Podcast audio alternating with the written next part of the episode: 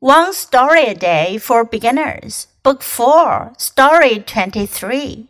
What did Gandhi say? When someone hurts you, what do you do? There is an old saying that goes, an eye for an eye, or a tooth for a tooth. It means if you hurt me, I'll hurt you the same way. Can you imagine what the world would be like if we all lived like this. Gandhi understood it best. He said, An eye for an eye makes the whole world blind.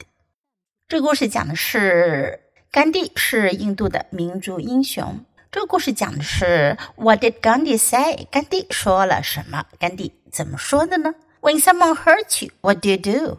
如果有人伤害了你，你怎么办呢 ？there is an old saying, old saying，谚语老话，有句老话这么说：That goes, an eye for an eye, or a tooth for a tooth。这句老话在中文里也有，以眼还眼，以牙还牙。It means if you hurt me, I'll hurt you the same way。它的意思呢是，如果你 hurt me，伤害了我。 I'll hurt you the same way. 我也会以同样的方式伤害你。Can you imagine what the world would be like if we all lived like this? 你能想象吗？如果我们都像这样子去生活的话，这个世界会怎么样呢？Gandhi understood it best. 甘地非常了解。He said, "An eye for an eye makes the whole world blind." 他说：“以眼还眼会让整个世界失明。” Do you agree？你同意吗？Now listen to the story once again.